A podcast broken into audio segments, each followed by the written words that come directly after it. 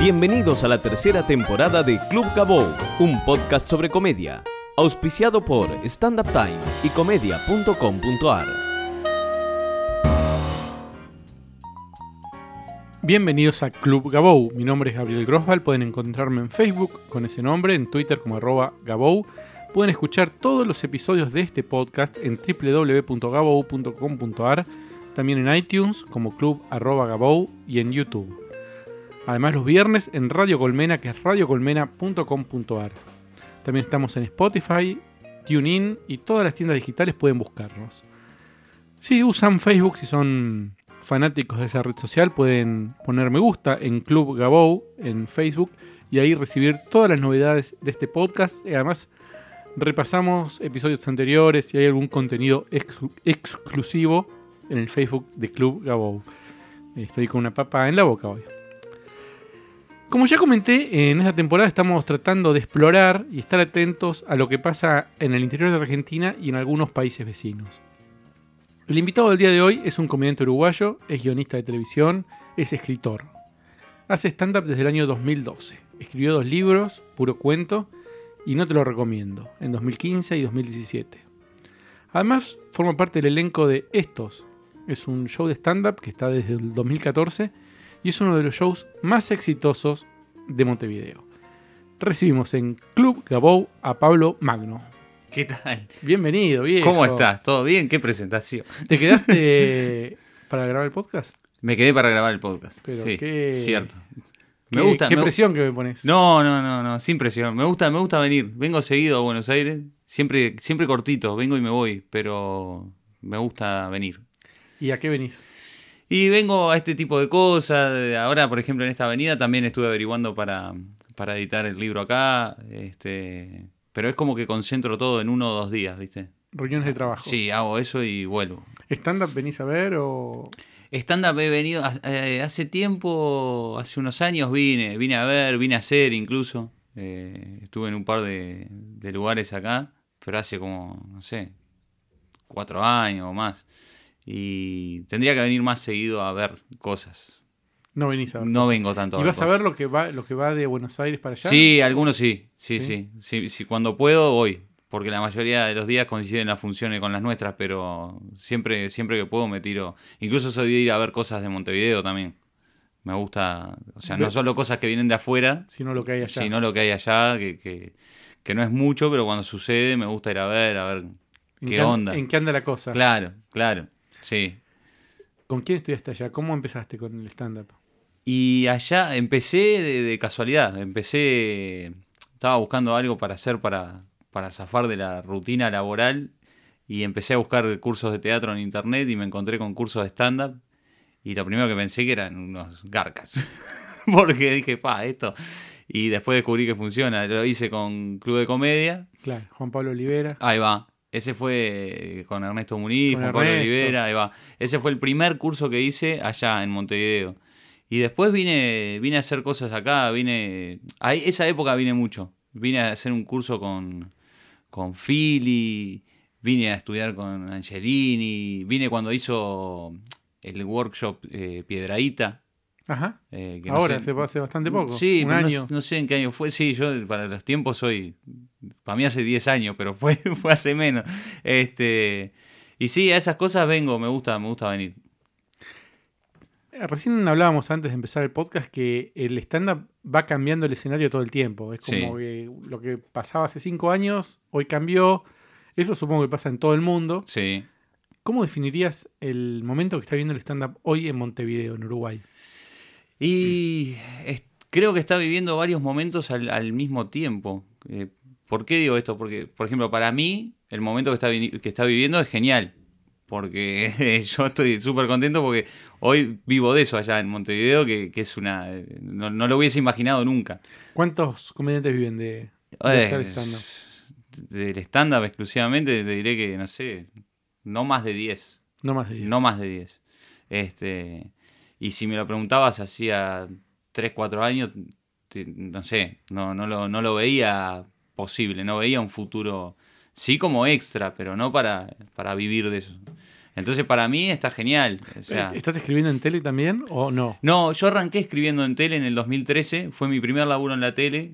Fue al año siguiente de, de mi primer curso de stand-up. Eso estuvo bueno. Yo enseguida empecé a hacer muchos bares, eh, Ajá. shows en bares. Este, y un día vino un loco que, que también hacía y que era guionista de televisión además. Y me dijo, che, ¿no querés este, hacer una prueba? Va a empezar un programa nuevo, tipo un late night. había que escribir chistes, que era lo que a mí me gustaba hacer, me gusta.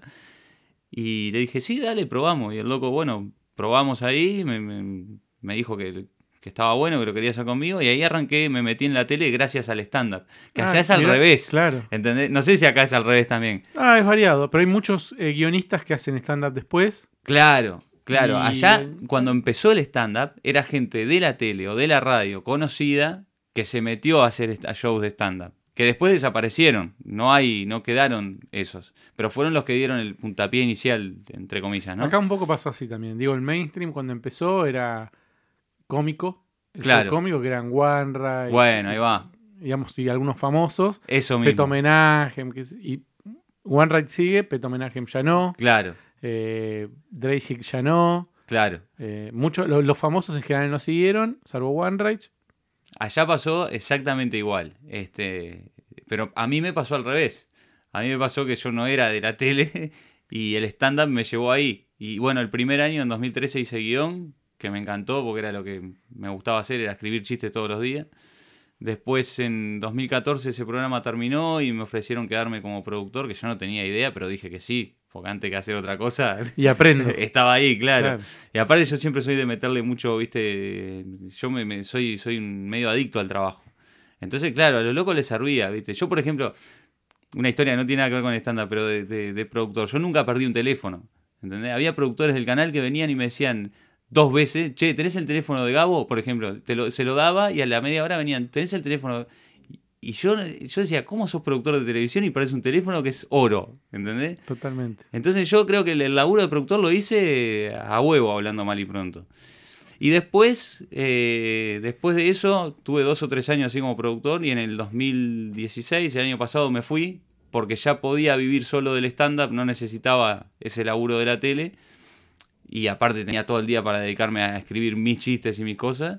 Y en 2017 vinieron de un programa a ofrecerme si quería laburar ahí, pero adelante de cámara, saliendo en, en la tele. Y eso me suma, porque me suma exposición, me suma, o sea, gente que, que quiere ir a un teatro a verme, Que te siguen en redes sociales. que me sigue en redes sociales. Y acepté, aparte de que obviamente me sirve, es un programa que me divierto, ¿no? Pues si no, si me siento mal haciéndolo, no lo hago, pero... Pero es un programa que me divierte, que paso bien, que mis compañeros son re cra, entonces me dan para adelante siempre, ¿viste? Puedo ¿Cómo, pasar cómo se llama el programa? Agitando se llama. Agitando. Es una, sí, es una mezcla de. En realidad es un programa que no tiene nada que ver con el, el humor o el stand-up, ¿no? Es un programa de, de, mm, que van bandas mayormente de cumbia, pero van bandas de rock, van bandas de lo que sea. Y además, eh, paralelamente a eso, se hacen juegos con, con chiquilines del liceo que se ganan el viaje de fin de año y compiten todo el año. Cada programa van compitiendo y el que gana se gana el viaje. Y yo lo que hago es eh, tratar de meter un poquito de humor. Obviamente que no hago stand-up en el programa, pero trato de meterle algo divertido, que es lo que a mí me gusta hacer. En, Estados Unidos se ve mucho ese ej- ejemplo del comediante de stand-up que llevan a la televisión o al cine. Eh, Claro. Era así al principio. Claro, claro, es eh, como le decimos, tratar de meter un bocado. Claro. Eh, yo no, no, es un programa de tres horas. Es imposible que haga un monólogo o, lo que sea en ese programa. Pero trato de, lo, de que lo que hago yo sea divertido. Porque esa es la imagen que yo, que yo doy. O sea, es lo que soy en realidad. Es lo, que hago, mi- lo, lo principal para mí es el estándar. Y Claro. los libros que escribo son de humor y todo es en base al humor. Entonces, estoy en el programa y no es un programa de humor, pero trato de meterle el humor que pueda porque es lo que va conmigo. Entiendo, entiendo. Este, ¿Y en- en- cómo fue que empezaste a vivir de esto? y bueno, se- ¿Cómo fue que empezó esto? ¿Se empezó a empezó como un show de bar o de bares o Sí. varios comediantes que eran de bares a una cosa más, main- más mainstream, una cosa más organizada donde eh, empezó a dar un resultado económico? Y mirá, eh, son como dos cosas por separado. ¿Cómo fue que empecé a vivir de esto? En, ya te digo, hice mi primer curso en 2012 y en 2013 ya había estado, ya estaba en la tele Entonces ahí en el 2013 ya vivía de la tele y del stand-up. Y en 2016 ya, la- la- sea, ya vivía del stand-up hace rato, entonces dejé la tele, aunque ahora volví, pero o sea, vivo más que nada de, de los shows. Eh, se dio bastante, bastante rápido. Y después con estos, fue una cosa que. Estos somos cuatro. Es eh, Germán Medina, Seba González, Pablo Llenar y yo. Nosotros nos cruzábamos mucho en los bares. eh, Siempre. Todo- todos los días íbamos a hacer shows a bares y nos cruzábamos con uno, con otro. ¿Cuáles eran esos bares? Y era, por ejemplo, mayormente Mes Bar. Había uno que se, ¿cómo se llamaba? Habían hecho tipo un club de comedia y se fundió al toque. Porque eran como 15 dueños, ¿viste? Peleas, plata. No me acuerdo cómo se llamaba. Estaba muy lindo el boliche ese. No me puedo acordar. Pero bueno, era ese. No había mucho bar cuando yo arranqué. Ahora hay un montón. En Montevideo ahora hay un montón. Incluso hay un montón que ni conozco. Porque yo dejé de hacer bares. Claro. Entonces- te al teatro. Claro, y ahora eh, yo reconozco eso, me estoy perdiendo parte de la movida. Yo hay pila de comediantes que salieron desde hace dos años hasta acá que no sé ni quiénes son. Algunos los tengo en Facebook y eso, pero no sé ni lo que hacen, porque como dejé de hacer bares, que es donde vamos, o donde van todos los, viste, Sí, los nuevos. el montón y los nuevos, y, ta, y es una cosa que me estoy perdiendo. Pero mm, nada, en esto nos junt- con estos, que fácil le pusimos estos al, al grupo, nos juntamos en 2014 y dijimos, che, vamos a. Che, me salió el uruguayo.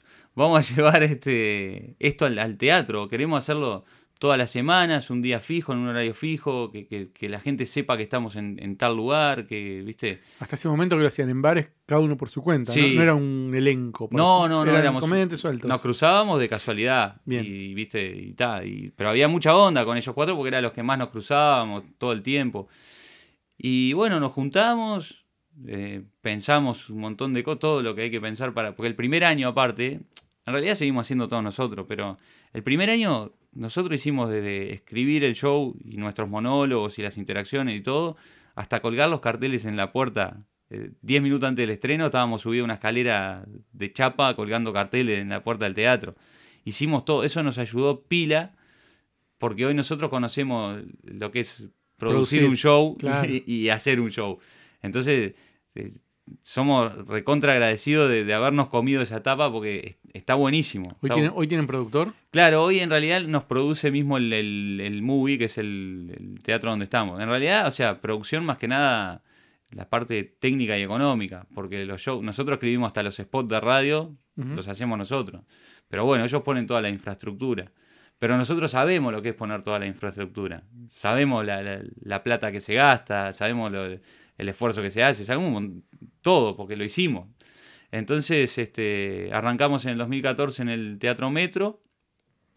2015 hicimos también Teatro Metro, que cerramos, nos animamos. El, el Metro tiene dos salas, una de 120 personas y una de 1000 o 956. Hicimos todo el 2015 en la sala chica, una vez por semana, y nos animamos a cerrar con una función en la grande, que nos fue muy bien, metimos como 800 personas. Ya ahí fue una locura para nosotros, fue como, hey, está pasando algo. ¿Y la gente de dónde venía? ¿Cómo se enteraba del show? Y porque Boca a nosotros, boca. sí, el boca a boca es, es, eh, creo que es la publicidad más grande que tenemos nosotros. Y después en esa época teníamos las redes nuestras que todavía no habían explotado como, como, como explotaron hoy, que estamos todos haciendo videos y trabajando las redes más profesionalmente. En esa época era subir una ficha a Facebook y decir, che, estamos acá. Este, no había mucho más. Y se fue generando eso. Ya en el 2016 fui- nos fuimos al Teatro Movie que es un teatro que está dentro de un shopping, es súper comercial, o sea, el afiche de nuestro show está en todo el shopping, está, vos vas a ver una película de cine y pasan un spot nuestro, entonces explotó, y en el 2016 arrancamos con una función semanal y al mes ya nos habían puesto dos, hicimos todo el año dos funciones, Eh, siempre agotada o casi agotada. Y cerramos con una función en la sala grande del movie que es para 650 personas, que se agotó un día antes de que la hiciéramos. Nosotros estábamos ahí recontra asustados, ¿viste? Llamábamos al movie y le decíamos, che, ¿cuántas entradas van? Y los locos nos decían, no jodan más. O sea, los locos ya saben, ¿entendés? Que según cómo viene la venta, se llena o no se llena. Claro. Pero nosotros siempre, eh, viste, che, ¿qué pasa? Le metemos mal, le, le- le damos, hacemos tal cosa, grabamos un video. Y bueno, y en 2017 ya de entrada arrancamos en abril con dos funciones por semana, viernes y sábado. Y vamos, la del sábado pasado fue la función 46 y estuvieron las 46 funciones todas agotadas. ¿Y salen buenas? ¿Salen mucho mejor una, digamos, después de otra? ¿Se dan cuenta de esa, del ejercicio de hacer funciones? Sí, claro. Sí, el estreno nunca es igual a la, a la, A la a la- última. a la última, a la Sí. 46 en este caso. No, no, es tremendo lo que. Porque aparte, una cosa que tenemos con ese teatro es que el teatro te exige, o, o parte del contrato, es que el show que haces ahí no lo hagas en otro lado. Claro. Entonces, eh, nosotros, ese show, ese material de cada uno, lo hacemos solo ahí.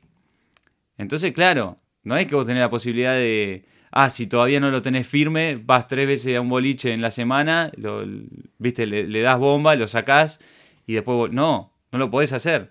Entonces, el único lugar donde lo hacemos es o en el teatro o en tu casa, si lo querés ensayar solo. Ah, sí, que pero no, no- tiene gracia. no es lo mismo, No, es lo mismo. Y bueno, entonces te das cuenta de- del, del estreno a la, a la función 30, a la 40, el show cambió totalmente. Nosotros estamos más sueltos. Este año la verdad que está buenísimo. A mí me encanta. el- el- me gustó lo de los años anteriores, pero este año no sé por qué me siento mucho más cómodo con el show y, y está saliendo bueno, por suerte. ¿Lo filmaron? ¿Lo van a filmar?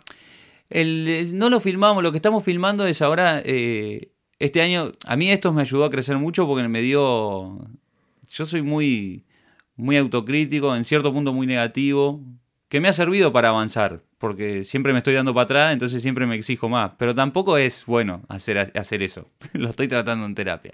Pero el grupo lo que tiene es que nos damos, viste, mucha fuerza. eh, y todos los años nos proponemos un objetivo nuevo.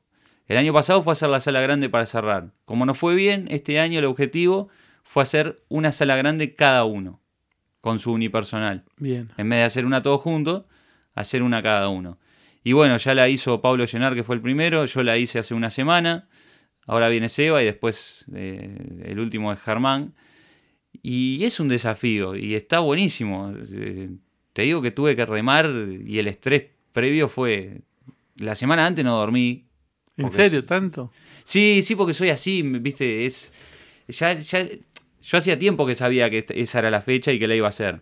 Un mes antes me puse a laburar fuerte y ya una semana antes era un- una locura, viste. Yo que sé, hubo un día, me acuerdo que tuve todo el día haciendo nota por todos lados, yendo de un lugar para el otro, cansado. De noche tuve función, después me fui a hacer un evento. Llegué a las 2 de la mañana a casa y dije, está, mañana me voy a despertar a las 4 de la tarde.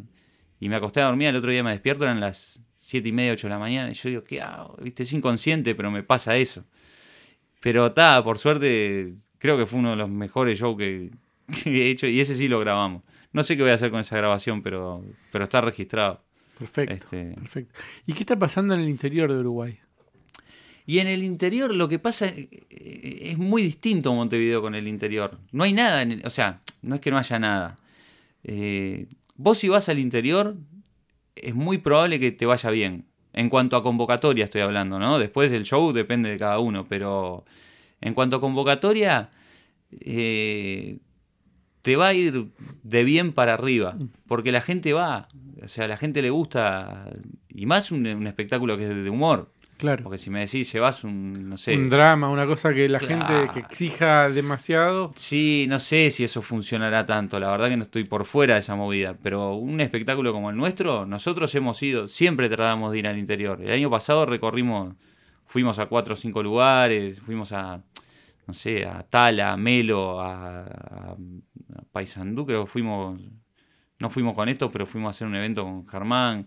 Tratamos de ir, porque está, y aparte para nosotros, nosotros disfrutamos pila, nosotros vamos los cuatro a Melo desde Montevideo son cinco horas de viaje en auto. Fuimos, solo no voy ni loco, ¿entendés? Porque Claro. me embola.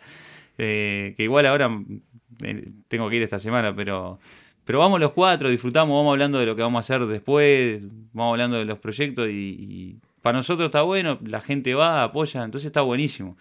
No hay tan, no hay tanta, no, no hay la movida que hay en Montevideo, en ningún Claro. lugar del interior, Todavía no. todavía no. En- eh, pasa que, No hay comediantes, digamos. claro, eso es diferente acá en Argentina, me parece, ¿viste? Mira, eh, al principio no había comediantes en el interior. Sí. Y a poquito se fue despertando. Claro, yo qué sé, yo en, el- en el interior en Uruguay no hay no hay cursos, no hay espectáculos, no hay nada. Todo Hasta lo que va es de Montevideo. Pero hasta que vaya uno de Montevideo y diga, voy a hacer un curso acá en esta ciudad que hay más o menos gente. sí, claro. Y Claro. salgan los primeros cinco y después aprendan uno, se lean un libro y escuchen Claro. un podcast y empiecen y vean tele. Es cuestión de que se vaya generando esa movida. Acá Sí. empezó muy despacio y te digo que hoy está hay cinco o seis focos de comediantes eh, en distintos lugares que, Claro, eso está que bueno. están algunos buenísimos, ¿viste? Claro, Hay algunas provincias, algunos, algunas plazas que tienen comediantes bárbaros. claro, eso está buenísimo. Y con el tiempo van a ser mejores todavía. Entonces, viste, es muy estimulante ver cómo Sí, sí, eso es genial, que se, que se expanda la, la, la El torta, género, el claro. género, o sea, Es que aparte se van expandiendo también los escenarios, porque cuando hay comediantes ya hay un público que explica cómo es la cosa y si hay comediantes del lugar seguramente hacen shows y hay gente que ya sabe cómo es el género. Entonces cuando va uno de Montevideo totalmente. ¿Entendés? Ya- No tenés que arrancar un show remando desde cero. Explicando lo que es el stand-up. Explicando lo que es el stand-up, claro. Claro. Claro, no, eso es genial, eso es genial. Allá creo que todavía no se está dando mucho, pero es, es maravilloso que se... Y en Montevideo también. O sea, hay gente que es más de no, no, que no, que no crezca. Está bueno que crezca. hay gente que dice que no crezca, no. Y yo qué sé, algunos son más... re- No, no que no crezca, ¿viste? Pero que como que miran con más recelo, yo qué sé. ¿Cómo, cómo es la estructura del circuito allá? Eh, hay bares, teatros, eh, hay, un- hay una serie de bares, hay una serie de teatros. ¿Cuáles son los bares que donde se, hace- se puede ver stand-up y los teatros donde se puede ver stand-up? Mirá...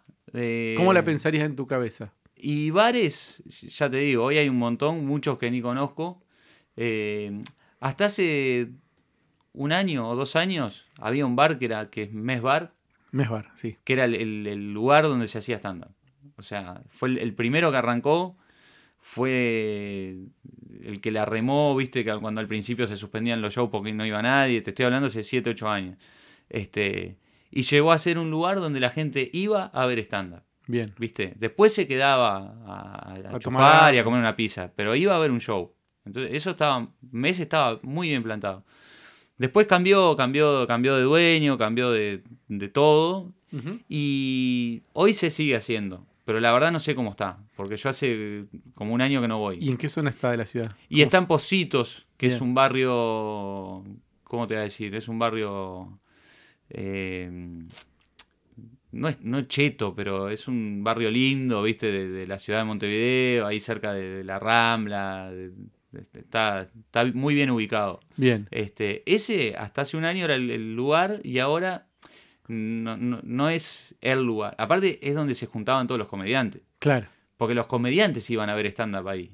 Y eso estaba buenísimo, porque vos a la salida de un show te encontrabas con 7, 8, 10 comediantes que la mitad no habían subido a hacer un show, pero habían ido a ver el show de los demás y te quedabas charlando y, y con eso se avanzaba a pila, se, se aprendía un montón. Claro. Y ahora no sucede, o por lo menos yo, yo no lo vivo.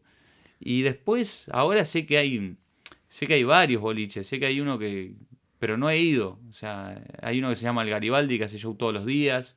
Ah, ¿sí? Sí, te- creo que hace de lunes a lunes. Es Impresionante. impresionante. Claro. Después hay uno que se llama. ¿En qué barrio está Garibaldi? Ese, viste, ese, no- ese está como apartado de toda la movida. No hay, no hay bares cerca. El, el Garibaldi está en la calle Garibaldi, cerca de General Flores, que no es una zona que tenga. ¿Es un nada. barrio? ¿En qué barrio? ¿Cómo se llama la zona? Es, eh, creo que es el barrio La Figurita. o-. Sí, sí, creo que es La Figurita por ahí. Este, la comercial, La Figurita, ahí está en el límite. Pero no es una zona que tenga movida, ni siquiera te hablo de stand-up. No tiene bares, no no, tiene movida nocturna, no tiene nada. Pero no sé, se ve que hay gente porque funciona. Este, Hay un lugar a la vuelta de la ronda también que, que están haciendo stand-up o en la esquina. Ay, sí, eso es en la ciudad vieja. Sí. Sí, bueno, ese ni, ni conozco, ni fui, pero la ciudad vieja sí es una zona de movida. Eh, y ahora no, o sea, quedó la movida. La ciudad vieja tuvo un boom hace 10 años que toda la movida nocturna estaba ahí. De todo. De, de baile, de stand, de lo que hubiera, era ahí. Pasaba por ahí. Sí, ahora ya no es así, pero claro, quedó, quedaron varios bares ahí implantados. Este, y después en teatro... O sea, los bares están descentralizados. No hay una zona, sino que hay que buscar claro. en distintos barrios de la ciudad. ¿Y cómo, cómo se puede entrar a la gente? ¿Hay alguna página de internet? Y algún- en realidad los comediantes postean en sus redes dónde, Pero no hay una van a estar. No hay un lugar centralizado. No, hay una había una página de Facebook, pero yo ya te digo que no sé, ni, ni la estoy siguiendo ahora, no sé si sigue estando, que era eh, no me acuerdo cómo se llamaba, de, de comedia de Uruguay, que ahí todo el mundo tiraba los, Los ponía flyers. los flyers de dónde iba a estar. Entonces era como, sí, una página que centralizaba todos los shows. Pero hoy no sé si, si la sigue laburando alguien, si la sigue administrando alguien. Cada uno pone en sus redes la- dónde está y dónde va a estar y, y ahí se va, se va generando. Y, ta, y hay algunos lugares que vos ya sabés, obvio, mes, ya sabés que por más que no, no tenga la fuerza que tenía antes, sigue estando Claro. este, sigue yendo gente, no es que, que- que no pasa nada. Eh, y, Y después teatros está la trastienda, está el movie. Sí, la trastienda fue una puerta que para nosotros los uruguayos se abrió hace poco. Ya habían ido algunos argentinos. Este, y bueno, y se empezó, empezamos a hacer stand-up ahí en la trastienda. Después el movie, que arrancamos también ahí con estos. Y ahora este año hay eh, tres shows de stand-up. Después hay mucho humor, el movie es mucho del humor, ¿viste? Hay actores que no hacen stand-up, pero hacen obras de- cómicas. Bien. Este, después hay, hay monologuistas que, que capaz que no me atrevo a etiquetarlos de, de comediantes, de, de stand-up, pero hay monologuistas uruguayos que hacen su show en, el- en el movie, poner un, no sé, un Diego del Grossi, un Gustav, que son gente que hace humor y, y que agota las salas cuando las hace. Esos están todos en el movie. Pero más de, de- así de, de la camada del stand-up puro, estamos nosotros con estos y ahora este año empezó un show que se llama Buenas noches, muchas gracias, que son siete comediantes que se van turnando, no, no todas las funciones están Ah. todos, no sé bien cómo es. Qué Este, castigo para el No, espectador. para el, Para- para el espectador. es Siete terrible. comediantes. No, es terrible. Pero creo que no están todos en todas las funciones. Perfecto. El elenco son siete, pero van, van rotando. Y después hay un show que también empezó este año, que es Minas, que Ajá. son cuatro chicas que hacen una obra de stand-up, que, que les está yendo bárbaro, por suerte, a los dos. Eh, que está bueno, está bueno que les vaya bien, ¿viste? Que, que el movie vea que, que, Que- esos espectáculos... género, claro, claro. ¿Y notás que hay una influencia de la murga uruguaya en el stand-up? Pa, no, Al contrario, hay Eh, una contraposición. Sí, el, el humor de carnaval es diferente. Eh, Yo escuché algunas murgas que les pegan al stand-up un poquito. Sí, sí, hay muchos que les pegan al stand-up un poquito y un, y un poco más. no sé por qué pasa, yo qué sé. No sé, no sé, no, no, no, no quiero hacer hipótesis sobre. Pero hay muchos actores que le han pegado al stand-up. Y yo qué sé, yo no, no, yo no le pego a nadie, cada uno hace la suya y, y labura para que le vaya bien. Eh, Yo no voy a perder el tiempo pegándole a una obra que, que- por, por, por ningún motivo, ¿entendés? O sea, yo trabajo, hago mi laburo, laburo para que vaya gente y estoy conectado con la gente que quiere hacer eso, ¿entendés? O sea, con mis compañeros de esto ni que hablar, pero hay otra gente que ha venido a preguntar, che, ¿tenés el contacto del movie porque quiero llevar algo? Sí, dale, ¿entendés? Si es para laburar y pasar las cosas bien, sí. Pero no, no, no pierdo el tiempo en el- La gente que le pega a otra pierde el tiempo. Que vaya No. a laburar y... Creo que gran parte tiene que ver con. No sé si envidia es la palabra, pero. ¿viste? Sí, Vos ves que al otro le, le va bien, empiezan a, a funcionar, las salas empiezan a llenar. Y, y bueno, y vos tenés por ahí muchos años de esfuerzo y no ves la misma. tal cual. Entonces, parte de, me parece que el- del- de, de la crítica viene por, por Sí. un poco por el dolor de que al otro le vaya bien y a uno no. Sí, yo lo, lo recontra entiendo porque, porque pasa. En Uruguay hay actores que son actores hace, no sé, 40 años, tienen 40 años de trayectoria y a veces pasa que hacen obras para 15, 20 personas. Yo- Claro. Yo, entiendo eso, que les pueda generar una molestia que, que unos guachos nuevos como nosotros eh, es- tengan el éxito o agoten. Yo lo entiendo, pero bueno, no sé también, capaz que la gente también está pidiendo algo diferente. Claro. Capaz que la gente está pidiendo reírse más o reírse de otra manera. Y yo qué sé, no sé, capaz que algún día a mí me toca estar en ese lugar también, espero que no, espero ir adaptándome a lo que suceda y que la gente siga yendo. Sí, pero vos sabés que yo tengo una teoría que es que todo pasa de moda.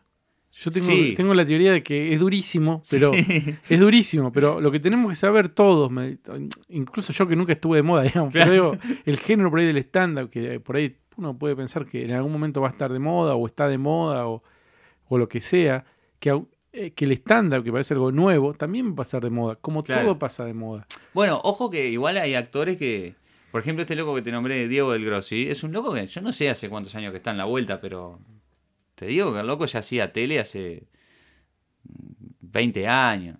No sé, ¿viste? Hace un montón que está. Es un loco que ya es clásico. Y el loco sigue siendo show y la- las salas se siguen agotando. También, claro. Sala de 650 personas y mete cuatro en un mes todos los viernes y, no hay entrada para ninguna, o sea, se agota todo.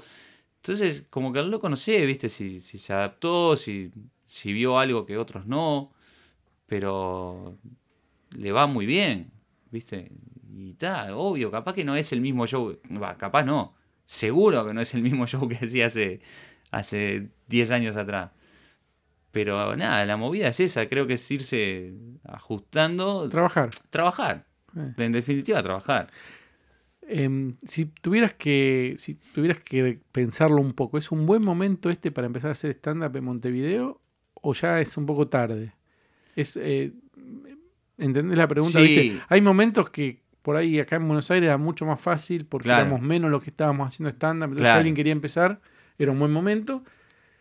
Cada vez se va poniendo más complicado porque son más los comediantes, menos las salas. Encima en, en Argentina, que está bastante recesiva la economía, entonces sí, las salas cierran y, y los espacios se achican. sí. Entonces es más difícil tener visibilidad.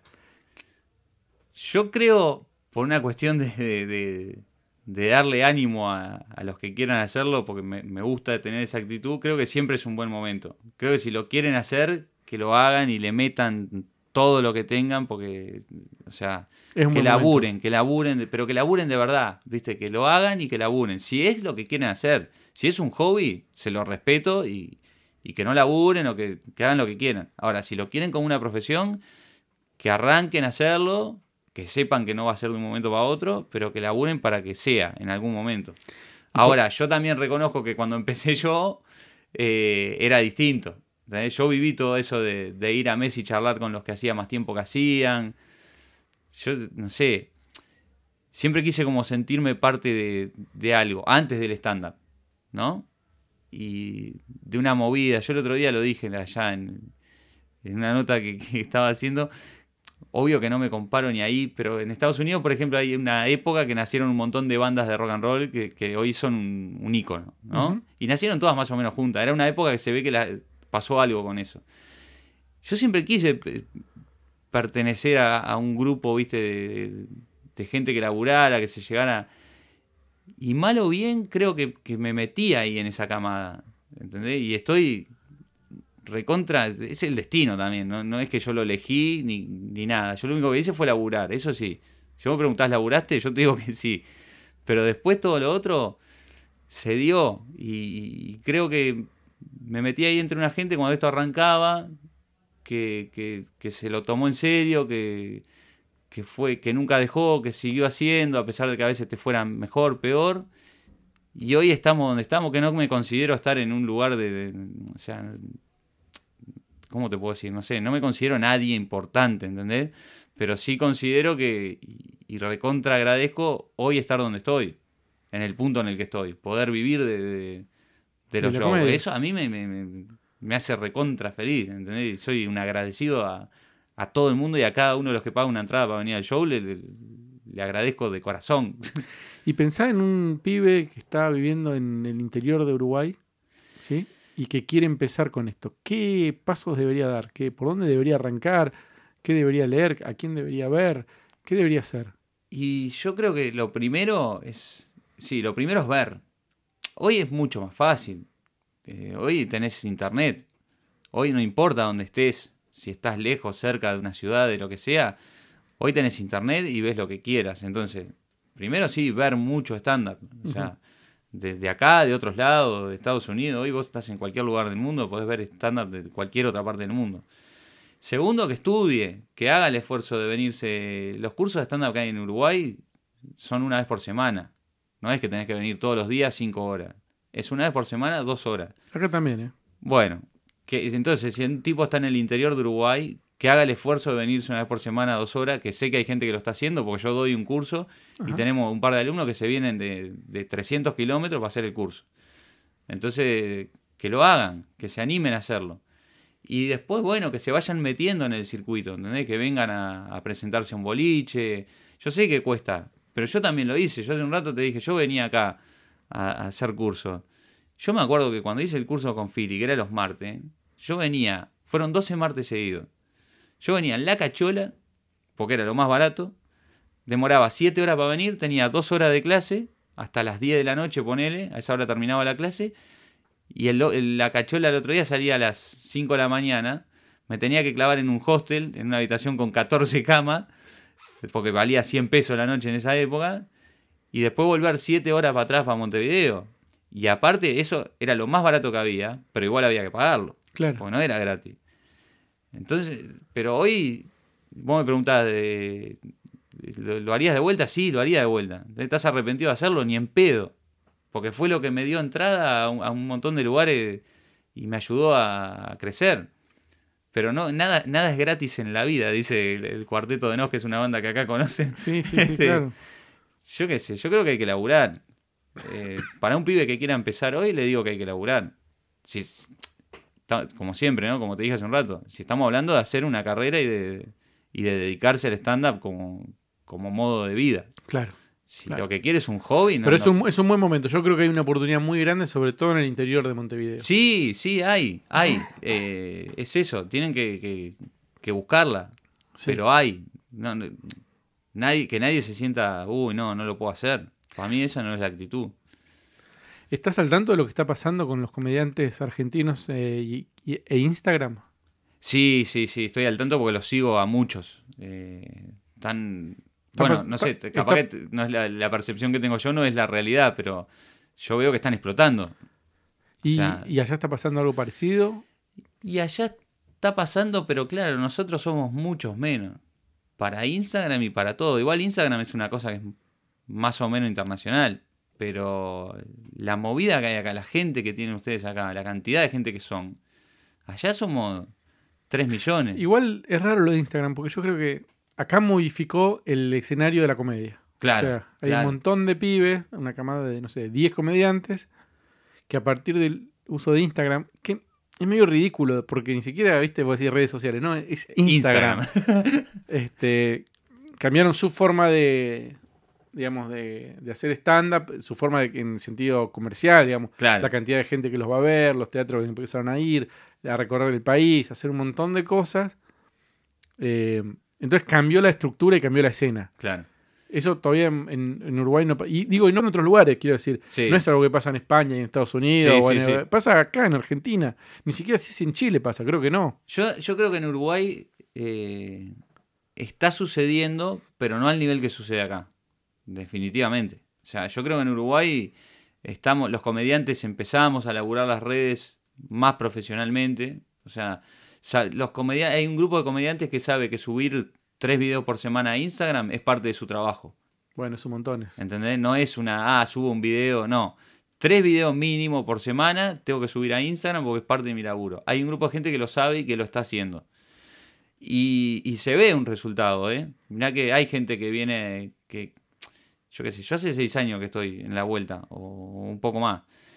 Y, y hay gente que obviamente no, no me conoce, o sea, no soy un tipo famoso. ¿entendés? Y hay gente que ve un video en Instagram y viene y compra una entrada y dice, ah, vas a hacer un show. No sabía que hacías shows. Pensé que, era, que hacías videos en Instagram. ¿Entendés? Claro. Es loco eso, es raro. Pero gracias a ese video vino una persona a ver un show, que es en realidad lo que a nosotros en última instancia no, nos importa. Y creo que está sucediendo, pero ya te digo, no al nivel de, de- de acá. Yo veo, yo los sigo a, a ustedes, a los comediantes de acá, y, y tienen una cantidad de seguidores que allá creo que ninguno de los comediantes, ni los que andan mejor, ni los que son más comerciales, ni nada, lo tienen. ¿Entendés? O sea, 500.000 seguidores, creo que en Uruguay no, no tiene nadie. Eh, de- del ambiente de la comedia te estoy hablando, no de, de- de otros. En la música me imagino que sí. En la música capaz que sí. En el deporte en- también. Claro, viste, los deportistas, a- algún personaje de televisión, no sé si llega a tantos, pero, pero capaz que sí, pero en el ambiente de la comedia no. Yo en particular, por ejemplo, tengo 19.000. Claro. ¿entendés? Y para mí es una locura 19.000.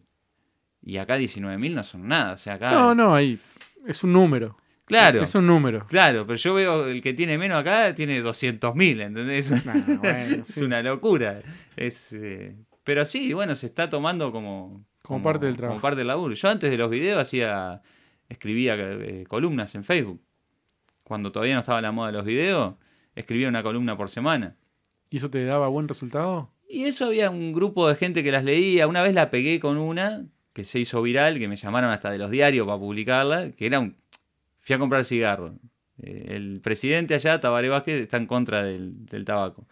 Entonces fui a comprar cigarro con la plata justa de siempre y habían subido y no me alcanzó. Y llegué a casa y escribí, y ju- justo había sacado mi primer libro, eh, viste, me eché como el chivo en la carta. Fue una boludez total, era una cosa de humor y no pasaba de ahí. Se generó un revuelo, no sé lo que fue, me empezaron a amenazar, viste, que, que cómo voy a decir eso del presidente. Yo no había dicho nada.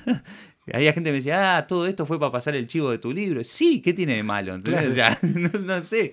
Pero fue, fue una cosa impresionante. Recibí, obviamente, muchísima gente me dio para adelante y muchísima gente que me, me arruinó. Pero fue, creo que fue de lo, de lo más viral que pegué. Fue eso. Y después con los videos, uno que hice hace como tres años. Que a veces eso lo hablamos allá. Vos, que el video esté bueno, bien editado, bien iluminado, que estés bien vestido. El video este que hice yo, estoy mal vestido, mal peinado, mal iluminado, mal filmado, mal el sonido. Es todo horrible el video. Y tuvo, no sé, 5.000 compartidas en Facebook, que para nosotros es una locura. ¿De qué era? ¿De qué era? Hace, lo hice hace dos años, me siguen llegando notificaciones. Es de independizarse. Pero se ve que el tema del que estaba hablando fue interesante para la gente. Pero te digo, me escribió gente de afuera de Uruguay, ¿eh? Pero independizarse, ¿qué de qué? Independizarse de, de dejar de vivir con tus viejos. ah, ah, perfecto. Irse, irse a vivir solo. Y todo lo que cuesta, ¿viste? Y- Sí, sí. Que de hecho en, en- en- en mi, en mi unipersonal tengo una rutina acerca de eso. Pero el video era, ¿viste? Yo en una pared blanca. Es horrible el video. Y nunca lo bajé porque fue una, fueron las dos cosas que yo hice que explotaron en las redes. Después subo video todos los días y está, tenés los seguidores que lo ven, Pero no se viraliza. pero no pasa nada. Claro, y sí, es así. Es así. Es así. Cuando lo querés hacer pensándolo, no sale. que- Totalmente. Es muy difícil. pero- Totalmente. Bueno, Pablo, muchas gracias por quedarte esta noche o este rato acá en Buenos Aires para grabar el podcast. Gracias a vos. Y cuando esté por allá te llamo y vamos a tomar algo. Y claro, y a comer un chivito y esas cosas que se comen allá. Perfecto. Bueno, muchísimas gracias. Gracias a vos. Producción Alan Janowski y Gabriel Grossman. Auspiciaron Stand Up Time y comedia.com.ar.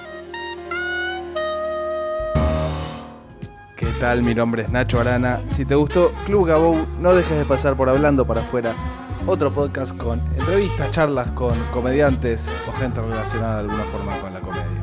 Está en iTunes, está en otras plataformas, también en la web www.nachoarana.com, así que los espero.